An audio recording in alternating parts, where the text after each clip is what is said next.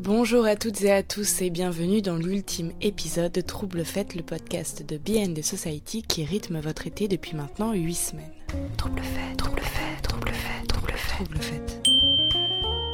Je suis Clara, la créatrice de ce projet, et c'est un grand plaisir de vous retrouver et de passer cette quasi-heure en votre compagnie. Après avoir parlé alcool, jeux vidéo, TCA, cannabis, tabac, cocaïne et médicaments, c'est au tour de l'addiction sexuelle d'être passé au peigne fin.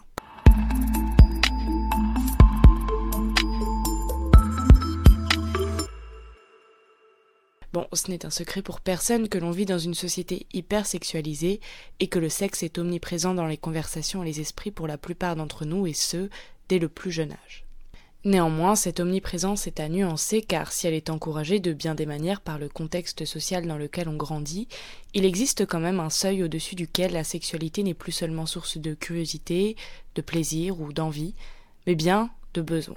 Laurent Carilla, psychiatre addictologue, définit l'addiction sexuelle comme une addiction comportementale dont il existe différentes présentations cliniques, comme la masturbation compulsive, la drague compulsive, la consultation compulsive de sites internet classés X, de journaux ou de services téléphoniques à caractère pornographique, de sex shop, de peep show, de bar lap dance et d'hypersexualité.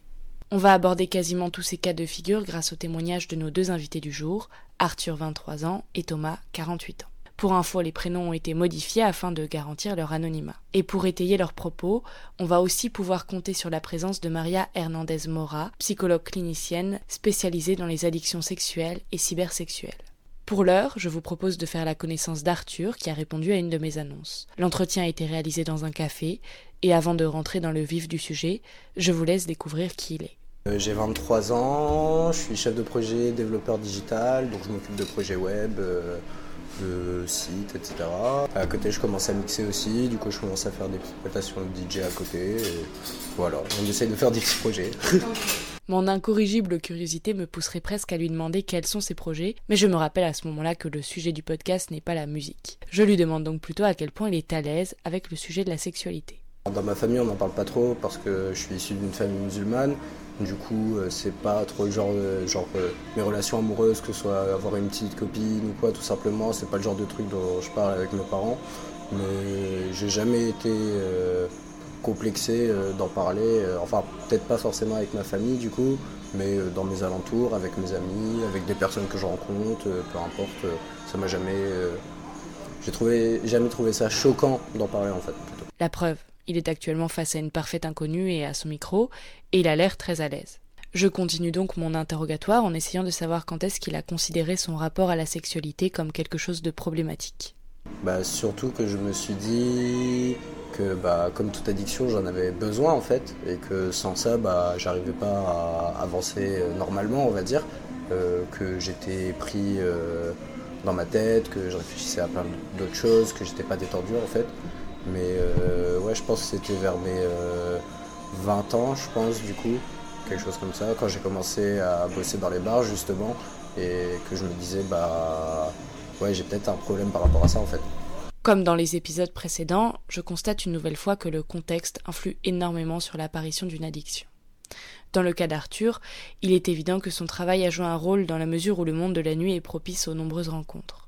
Et avant qu'Arthur nous raconte son histoire plus en détail, je vais laisser la parole à Maria Hernandez Mora qui mène un travail considérable sur le sujet auquel on s'intéresse aujourd'hui. Elle fait notamment partie de la délégation droits des femmes du Sénat, qui réfléchit sur l'impact de la pornographie dans la société, et, dans ce cadre, elle a participé à une table ronde en juin consacrée aux représentations des femmes et des sexualités véhiculées par la pornographie. Le rapport sera publié en septembre, soyez au rendez-vous si le sujet vous intéresse. Sur ce, je ferme la parenthèse et je la laisse se présenter.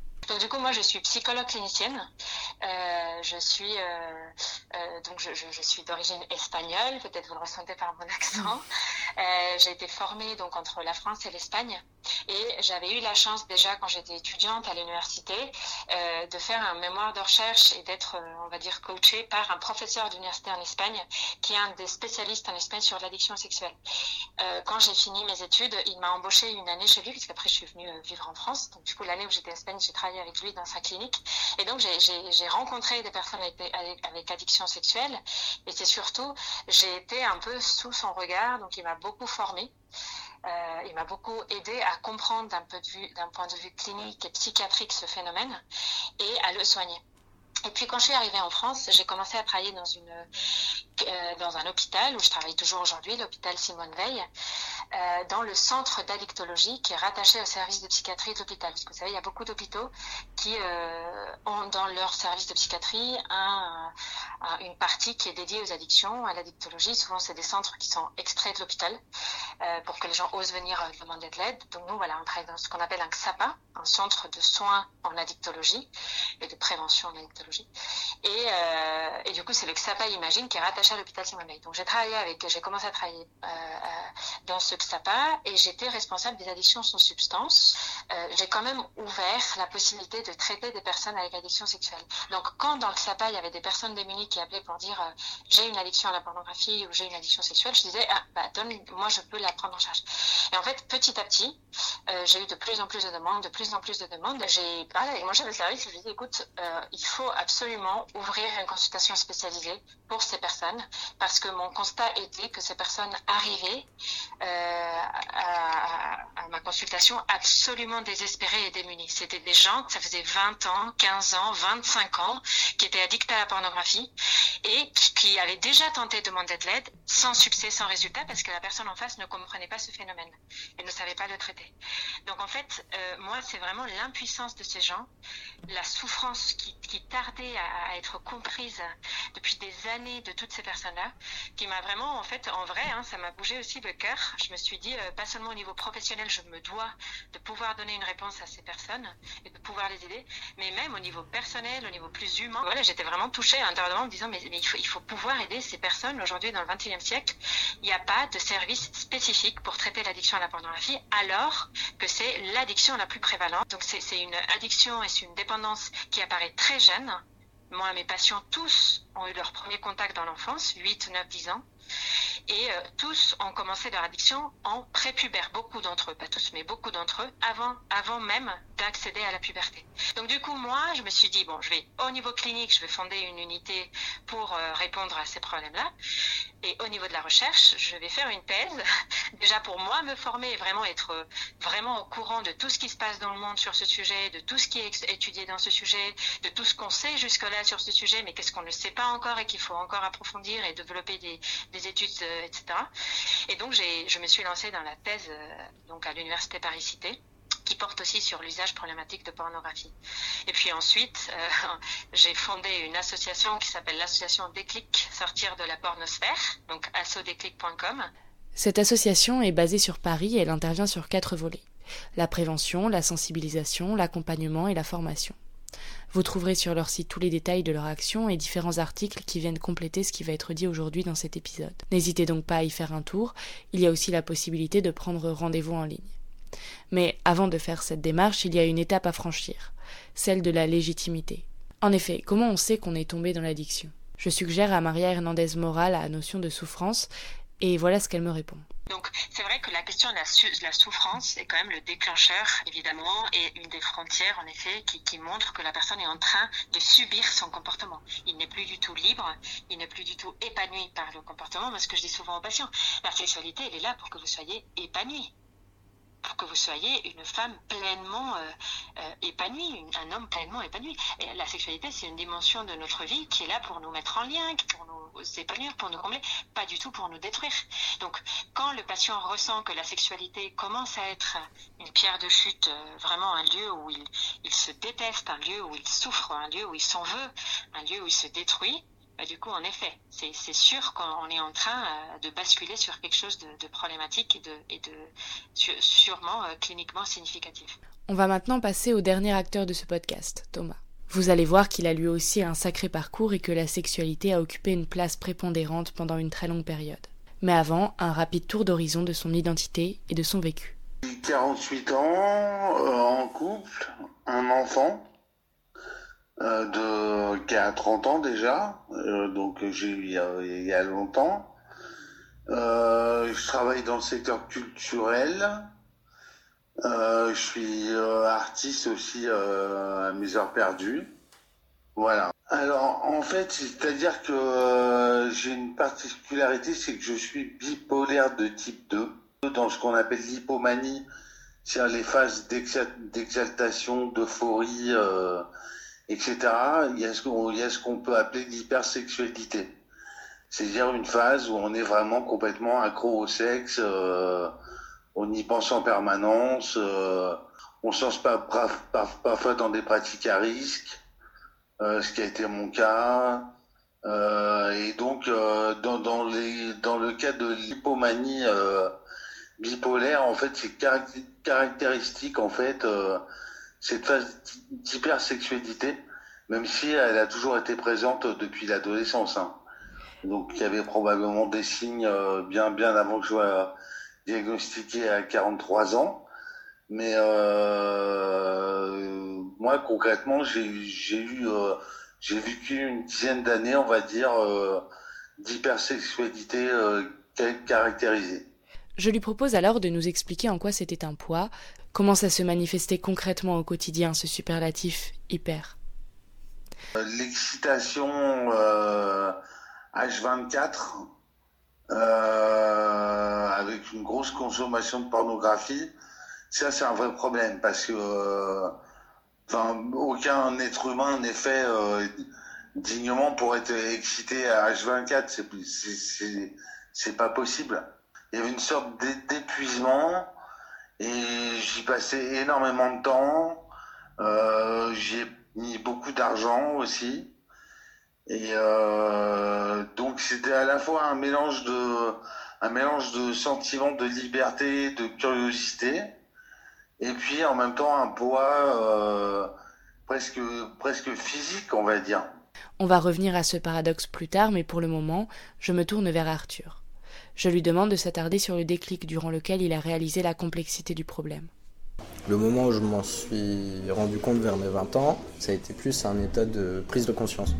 Donc euh, ça n'avait pas été un switch et je me suis rendu compte qu'en fait c'était établi depuis longtemps de par euh, une masturbation abusive euh, quand j'étais plus jeune, de par ce besoin vraiment tout le temps, même si j'étais heureux dans mes relations, d'aller à la recherche d'autre chose, de ne pas être satisfait, on va dire, enfin contenté de par la monogamie. du coup, ouais, vers mes 20 ans, c'est je me suis rendu compte en commençant à travailler dans les bars, en sortant tous les soirs, en tous les soirs voyant des personnes différentes, euh, ou en prenant pas euh, de plaisir au bout d'un moment, je me suis dit ouais, ben, du coup euh, j'ai un problème avec ça, c'est sûr et certain en fait. Je peux, je peux pas vivre sans, et je galère à vivre avec.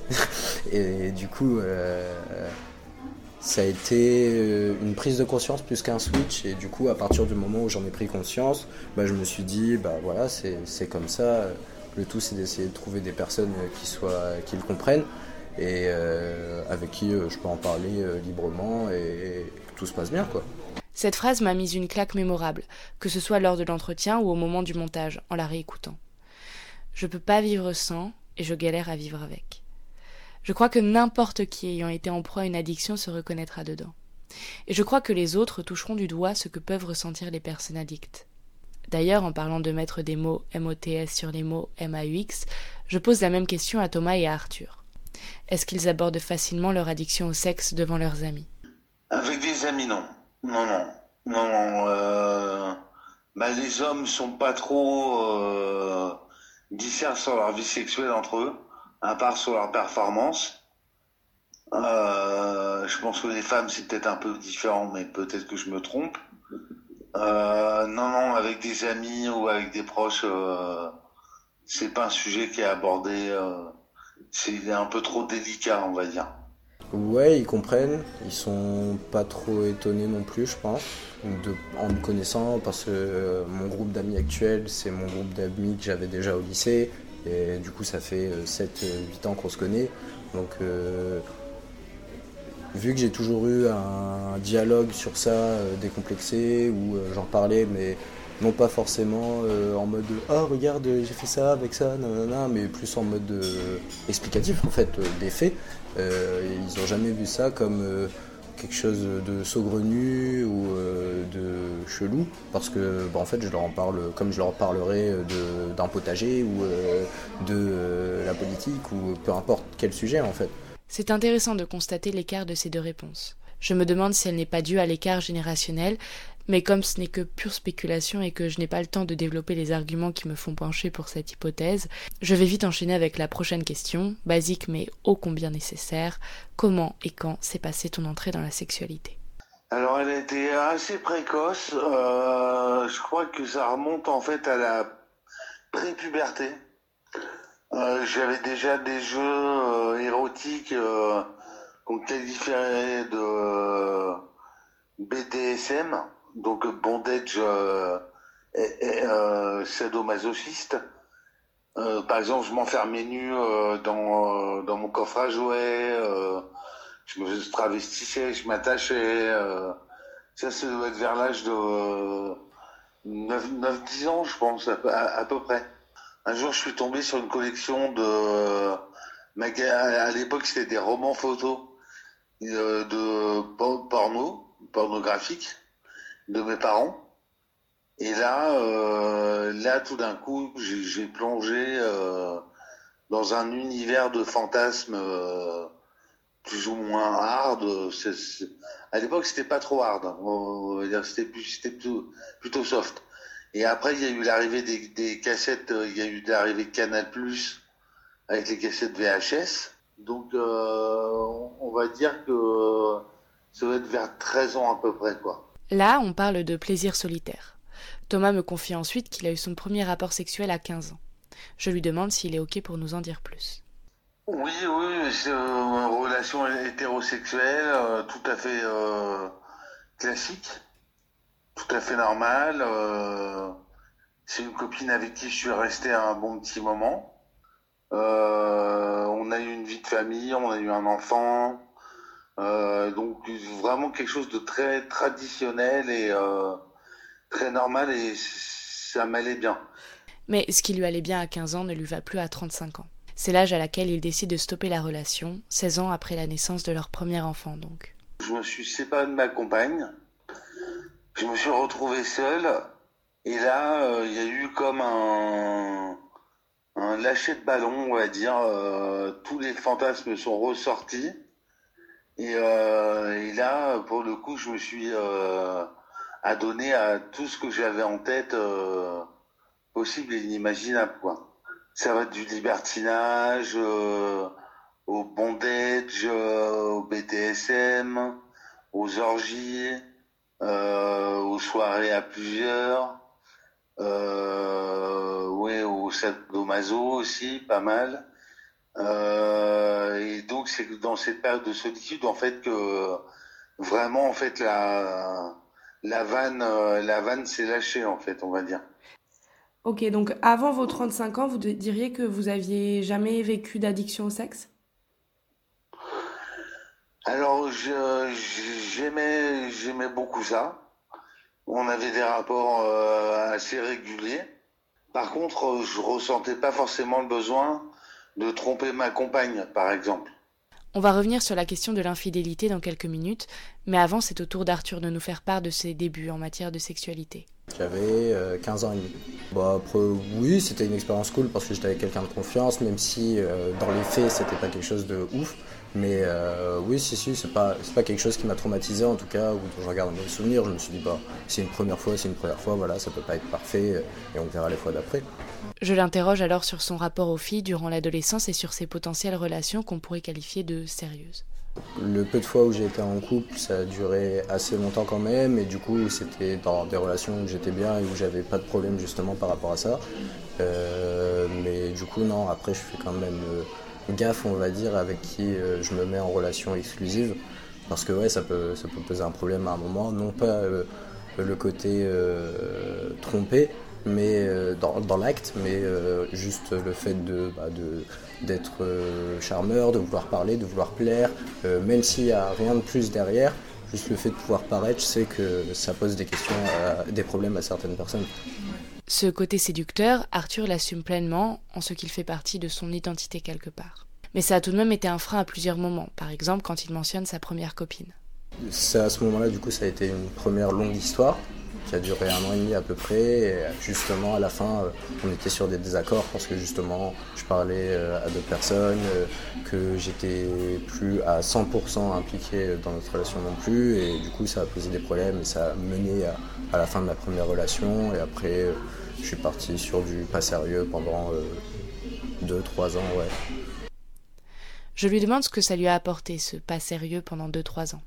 Qu'est-ce que le sexe représentait à ce moment-là de sa vie? C'est aussi un moment euh, d'évasion, on va dire. On était dans une bulle où il n'y a que ça, entre guillemets, où tu ne penses qu'à ça en tout cas. Ouais, des moments d'évasion de moi-même, de ma vie en général. Pour le moment, Arthur n'a pas mentionné le terme pornographie. Je me demande si c'est un oubli de sa part ou si c'est parce qu'il ne considère pas ça comme un sujet, en tout cas pas au même titre que les relations sexuelles avec quelqu'un. Je pose la question de manière très directe. Est-ce que tu as aussi souffert d'addiction à la pornographie? Pas vraiment, dans le sens où euh, je me suis jamais ressenti le besoin de absolument regarder euh, un film euh, pour pouvoir.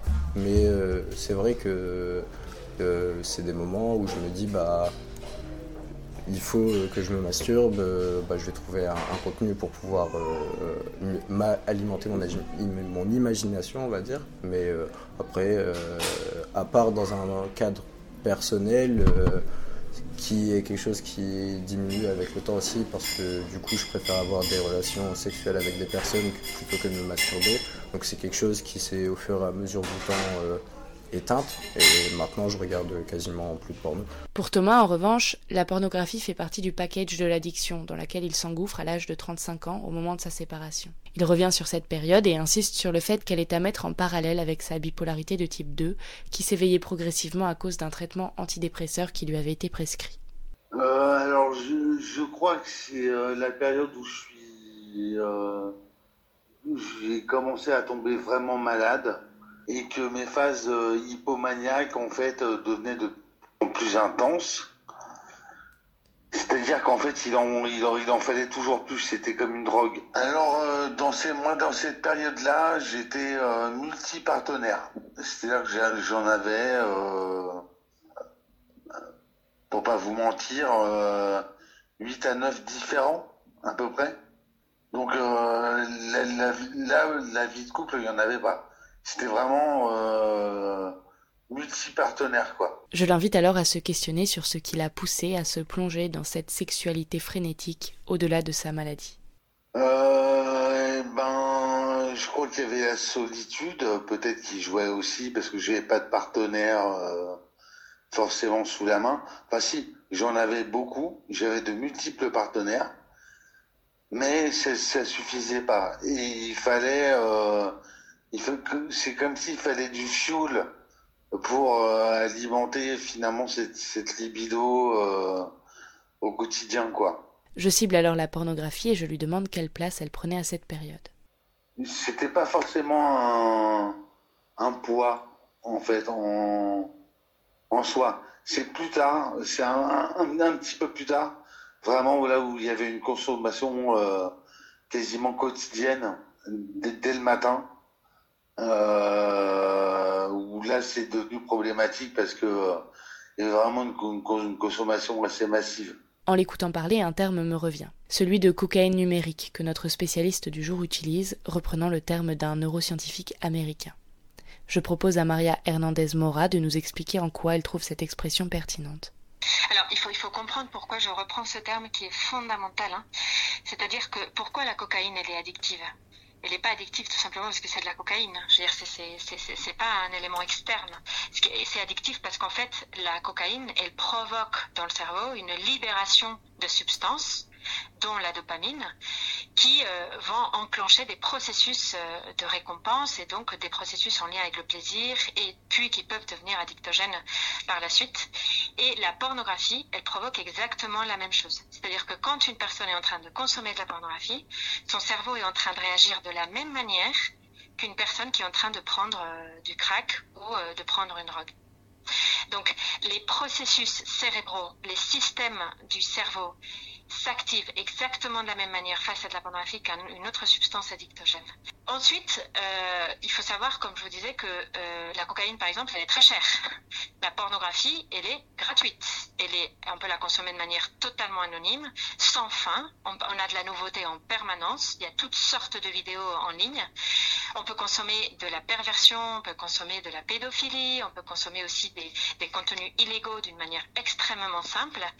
Et donc, on peut rentrer très facilement dans des phénomènes d'escalade où euh, petit à petit, le cerveau s'habitue à un certain niveau, on va dire, d'intensité sexuelle, et petit à petit, il devient, bah, comme euh, pour les substances, hein, il devient euh, inerte, il devient plus, euh, il ne réagit plus à, ce contenu-là, et il a besoin de, de contenu de plus en plus trash et intense. Et donc ça, c'est un phénomène d'escalade qui s'installe très rapidement, très facilement dans l'addiction à la pornographie, et qu'on retrouve chez toutes les personnes qui consultent pour la dépendance sexuelle, mais aussi pour ceux qui ne consultent pas. Moi, quand je vais dans les écoles et que je parle avec les jeunes, quand je leur demande en privé, est-ce que, parce que j'ai des temps écoute avec eux s'ils veulent venir me voir en privé, et je leur demande, est-ce que, est-ce que ça t'arrive de chercher des contenus de plus en plus trash ou des contenus dont tu as honte de voir, qui correspondent pas du tout à ton goût La plupart me disent que oui. Quand j'entends ça, je me dis que l'addiction est progressive et que ces collégiens dont elle parle, ils ont forcément une consommation dite récréative avant de tomber dans l'addiction. Pour ceux qui tomberont dans une addiction, hein, évidemment, car c'est pas le cas pour tout le monde. Mais bon, je questionne donc la psychologue sur les étapes qui existent. Je me dis que ça peut permettre à certains auditeurs qui se questionnent, eux, sur leur rapport à la pornographie, de se situer sur le spectre de la dépendance. Euh, alors les phases, on va dire qu'on commence par un, une consommation euh, euh, simple, de temps en temps. Elle devient de plus en plus régulière, de plus en plus fréquente. La plupart du temps, la consommation non seulement est une recherche de plaisir, mais devient aussi une régulation émotionnelle. Donc la pornographie devient, commence à devenir essentielle pour sa stabilité psychique et émotionnelle. Et petit à petit, le surinvestissement et la fréquence de consommation fait, comme je vous disais, que la personne rentre dans une scalade euh, de consommation qui a besoin de consommer de contenu de plus en plus trash pour avoir le même effet, pour s'exciter, pour pouvoir avoir un orgasme et donc euh, voilà accéder facilement à la masturbation et au plaisir recherché, donc à la décharge aussi recherchée par l'orgasme. Et en fait, petit à petit, euh, la personne rentre dans un cercle vicieux de dépendance où elle ne peut plus s'en passer de la pornographie, même et, malgré les conséquences négatives. Donc malgré cette souffrance envers eux-mêmes, malgré leur difficulté du coup à se mettre en lien parce qu'ils se détestent, donc du coup aussi euh, ils ont beaucoup de mal aussi à se dévoiler à l'autre, euh, malgré l'isolement que ça leur provoque, malgré le fait qu'ils mettent en avant la consommation de pornographie à d'autres responsabilités, donc il peut avoir des conséquences aussi dans leur euh, dans leur vie professionnelle, académique, etc. C'est-à-dire malgré toutes ces, ces, ces, conséquences négatives, la personne consomme quand même, elle en a besoin, c'est plus fort qu'elle. Il y a une vraie perte de contrôle. Et là, du coup, on peut dire qu'elle est vraiment dans, dans une addiction et qu'elle a vraiment besoin d'aide et que toute seule, ça va être difficile de s'en sortir. On reviendra plus tard sur les différentes options qui existent aujourd'hui en France pour s'extraire de cette cage, mais d'abord, je veux savoir ce qu'il s'y passe dans cette cage. Et ce que ressent Arthur quand la pulsion monte en lui et une fois qu'il l'a assouvi. Euh, bah, ça se manifeste plutôt par euh, des moments où je vais pas me sentir bien, où bah, j'ai besoin de ma dose, entre guillemets, et euh, où ça va être, je peux être renfermé sur moi-même, je peux ne pas parler euh, du tout, vraiment me renfermer et euh, euh, après avoir fait l'acte, bah, tout de suite ça, débloque la situation, je me sens tout de suite mieux, je peux continuer ma journée normalement on va dire. Il y a des fois j'arrive pas à m'endormir sans, j'arrive pas à me réveiller sans. Assez problématique souvent. Je ne peux qu'imaginer à quel point ça doit l'être sur quelque chose d'aussi intime qu'un rapport sexuel, ne serait-ce que dans la démarche de devoir trouver quelqu'un pour que ce moment ait lieu. Mais ce que je me demande aussi, c'est la place du désir là-dedans. Parce que, dans le cas où il est décorrélé du besoin, ça signifie qu'Arthur se retrouve parfois avec une pulsion à assouvir sans l'envie de sexe. Un sacré paradoxe à gérer sur lequel il s'est un peu épanché. Ouais, si, ça, ça m'est déjà arrivé euh, plus d'une fois d'être là et de me dire bah, qu'est-ce que je fais en fait. Euh, genre dans le fond, j'y prends pas de plaisir euh, personnel, mais je suis quand même là et j'en ai, ai, quand même besoin et je continue quand même et je vais jusqu'au bout quand même. En fait, ça arrive jamais euh, en préméditation de se dire ah j'ai pas envie, mais il arrive un moment pendant euh, l'acte justement où tu te dis mais qu'est-ce que je fais? Pourquoi je suis là? Pourquoi je fais ça? Tu te remets en question et tu dis ouais mais pourquoi vivre comme ça euh, pourquoi euh, pas suivre un schéma classique ou euh, avoir tout le temps la même personne de pouvoir fonder des choses etc et d'avoir justement d'un point de vue sexuel une relation sexuelle qui évolue avec le temps du coup. Mais non, tu as besoin de chercher l'aventure, de chercher un truc qui fera que ça te paraîtra bien, mais au final, bah, c'est nul et t'as le seum derrière, en fait, tout simplement. Parce que, bah, certes, t'es satisfait physiquement, mais ton mental, il en prend un coup quand même. Maria Hernandez Mora reviendra tout à l'heure sur la jonction entre l'émotionnel, le physique et le psychologique dans le cadre de l'addiction au sexe. De mon côté, je suis en train de me dire qu'après le besoin qui écrase tout sur son passage et le désir qui fluctue, bah ça laisse pas tant de place que ça pour le plaisir. Mais je me trompe peut-être. Je laisse la personne concernée m'éclairer. Il y a encore du plaisir, euh, mais ça dépend avec qui, euh, justement. Genre, euh, c'est. Disons que je peux sortir au bar et me dire vas-y, bah, ce soir je rentre avec quelqu'un et puis c'est tout, point.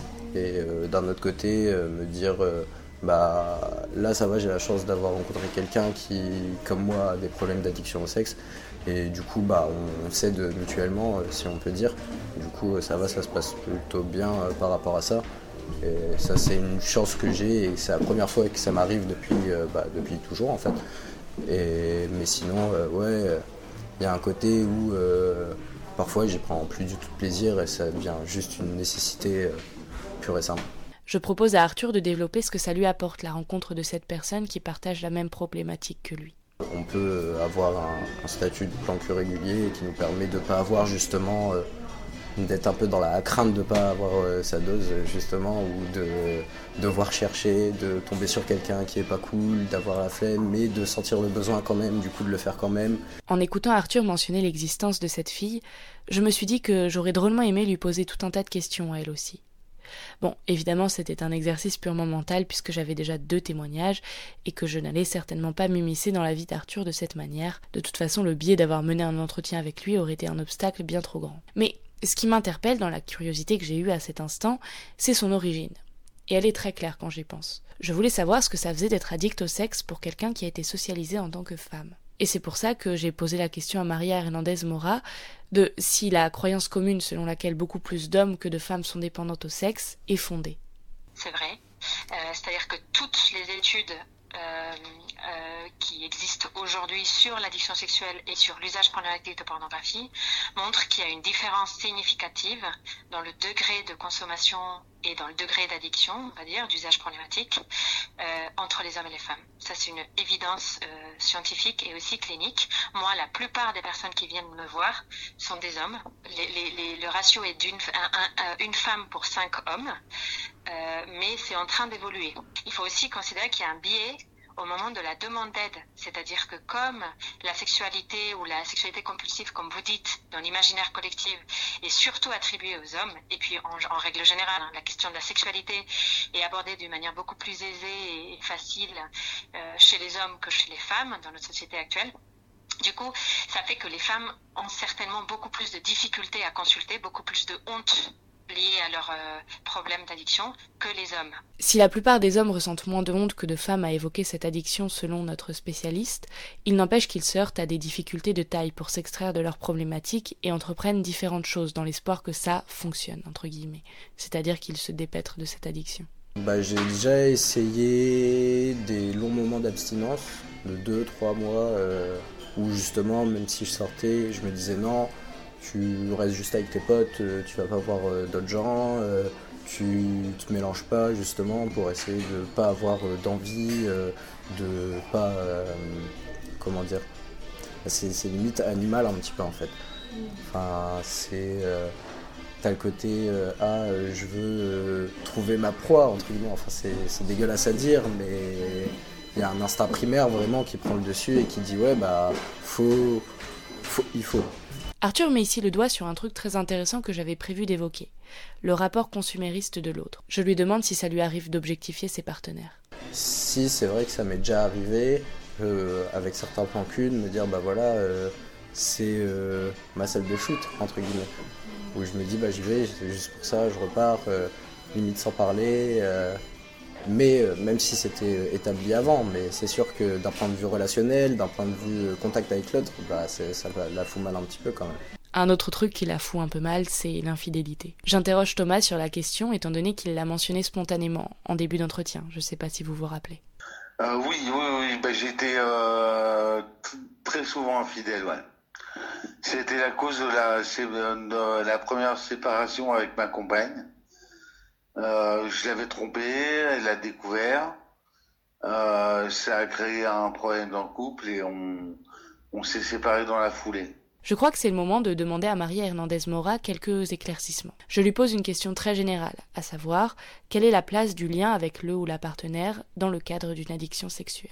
Moi, ce que je constate quand même avec mes patients qui souffrent d'addiction sexuelle, parce que vous savez, dans, les demandes de soins, dans les patients que j'accompagne, et, puis de ce que je retrouve aussi dans d'autres échantillons de population clinique dans les études qui existent, on retrouve quand même deux types de profils. Ceux qui ont une addiction stricte, dire euh, seule, isolée à la pornographie, il n'y a pas d'autre chose, il n'y a que masturbation et pornographie qui a déjà des conséquences graves et qui peut déjà euh, être associé avec des symptômes dépressifs, anxieux et autres, troubles ou souffrances euh, psychiques. Euh, mais voilà, c'est des personnes qui vont avoir que une consommation compulsive de pornographie, une masturbation compulsive. Après, il y a d'autres qui, en plus de la pornographie compulsive, vont souffrir, comme vous dites, d'une addiction sexuelle plus généralisée, c'est-à-dire qu'ils vont avoir accès ou besoin de relations sexuelles compulsives, d'échanges de, partenaires. De, de, de, retrouver des partenaires de manière aussi compulsive, euh, de vivre des expériences de plus en plus excitantes, de plus en plus trash aussi dans leur vie sexuelle euh, avec leurs partenaires ou avec d'autres, euh, d'expérimenter voilà des choses de plus en plus on va dire choquantes, hein, souvent des patients disent ça, d'aller, d'avoir accès aux prostituées, etc. Euh, donc, dans il, peut avoir une addiction cybersexuelle exclusive ou il peut avoir une addiction sexuelle avec toutes sortes de comportements sexuels associés. Donc pour ceux dont, vous parlez, les, les, les, personnes qui ont une addiction sexuelle un peu plus générale, en général, en effet, euh, moi ce que j'observe, c'est qu'ils souffrent énormément dans leur couple, quand ils sont en couple. Parce que euh, déjà, ils ont, ils s'ennuient dans la sexualité avec leur partenaire, parce que leur partenaire en général ne répond pas à leurs demandes. Ou si elle répond, elle répond en souffrance la plupart du temps parce que euh, souvent c'est une sexualité quand même assez frénétique. Soit elle ne répond pas et donc euh, bah, la personne addicte se, se, retrouve très frustrée avec des vrais processus de craving et de manque, on va dire, et donc va donc avoir besoin d'aller voir ailleurs, de comment dire calmer sa, pulsion sexuelle autrement. C'est important de savoir que dans l'addiction sexuelle, l'affectivité est déconnectée de la sexualité. C'est-à-dire que la, sexualité, c'est quand même une, une dans, dans les, différentes dimensions de la sexualité, il y a la dimension affective dans une sexualité saine. Donc, c'est-à-dire que notre affectivité est quand même engagée et on est conscient si on l'engage ou pas, mais en tout cas, on, on, on on est acteur de ce que l'on fait avec notre cœur, on va dire, avec notre affectivité dans un acte sexuel. Une personne avec addiction sexuelle est coupée de son affectivité la plupart du temps.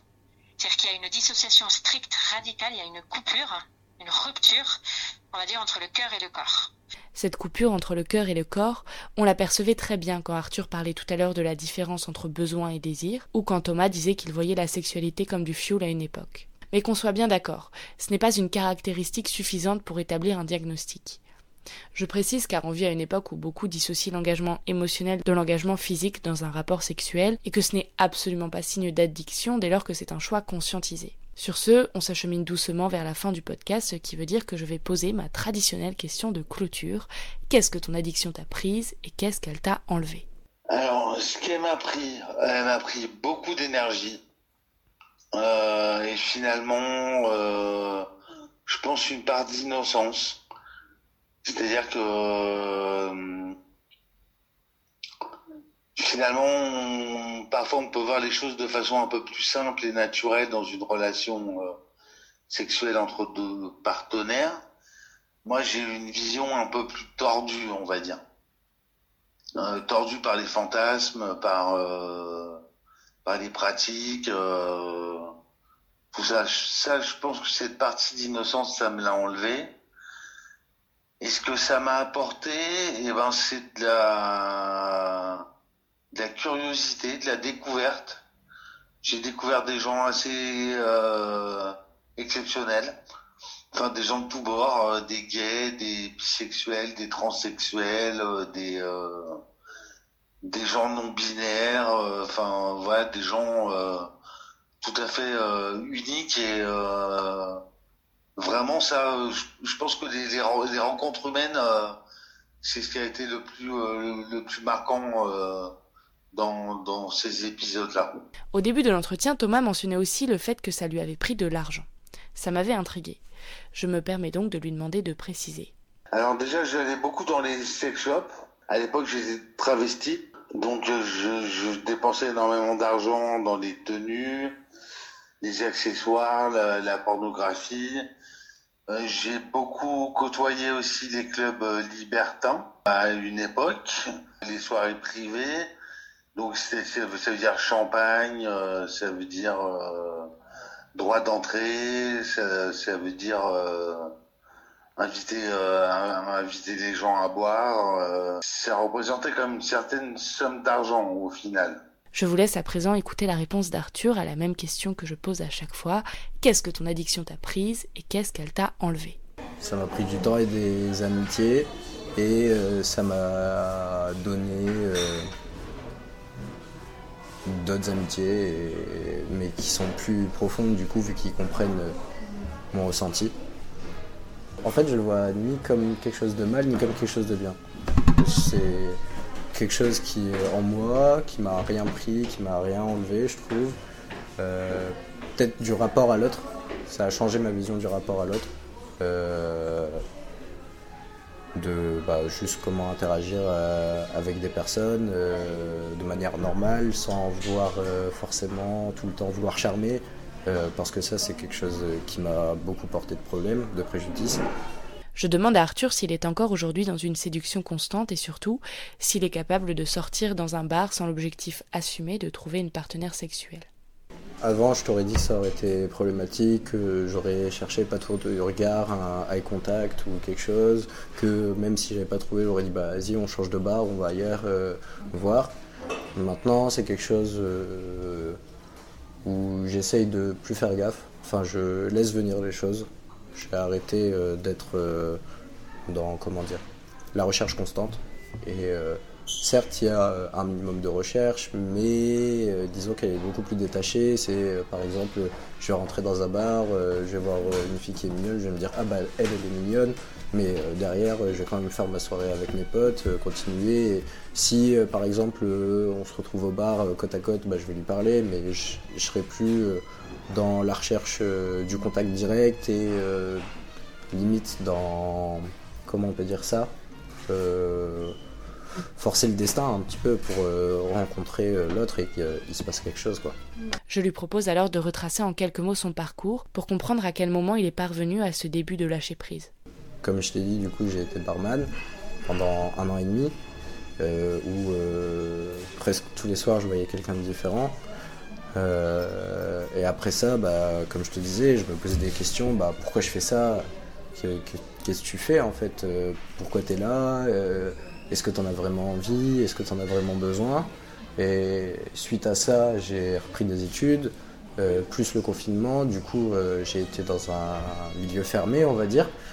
Et après ça, je me suis remis en question. Je me suis dit, ouais, mais en fait T'as pas besoin de tout ça, euh, de cette recherche, cette appétence tout le temps, trouver quelqu'un de nouveau, faire quelque chose de nouveau. Euh, je peux me contenter de vivre ma vie et euh, si ça se passe, ça se passera à un moment ou un autre. Mais et au pire, bah j'attendrai. Justement, ça me fera peut-être pas de mal d'attendre. Et c'est prise de conscience, je pense, qui m'a fait me dire que justement, j'étais plus à la recherche, mais que j'attendais ça vienne. Et aussi un ras-le-bol, je pense, de euh, toujours devoir aller, toujours euh, devoir trouver les mots, euh, toujours faire le premier pas en fait. Aussi un ras-le-bol de toujours faire le premier pas et disons maintenant je préfère me faire draguer que draguer je pense. Je meurs d'envie à ce moment précis d'embrayer sur le pourquoi c'est toujours aux hommes de draguer les femmes et d'observer les carcans que créent ces injonctions, mais je me dis que l'épisode dure déjà 45 minutes et que les meilleures choses ont une fin. Alors je passe à Thomas qui me raconte qu'il est de nouveau en couple depuis 4 ans. Je lui demande de qui il s'agit. Alors, euh, je, alors c'est donc c'est la mère de ma fille. Euh, on s'était donc séparés pendant 10 ans. Là, on s'est remis ensemble. Alors, euh, la difficulté, c'est qu'aujourd'hui, j'ai un traitement pour la bipolarité qui s'appelle le lithium, Mhm. qui gomme euh, toute euh, libido. Donc c'est-à-dire que je suis passé d'une hypersexualité euh, vraiment déchaînée à qu- quasiment zéro libido.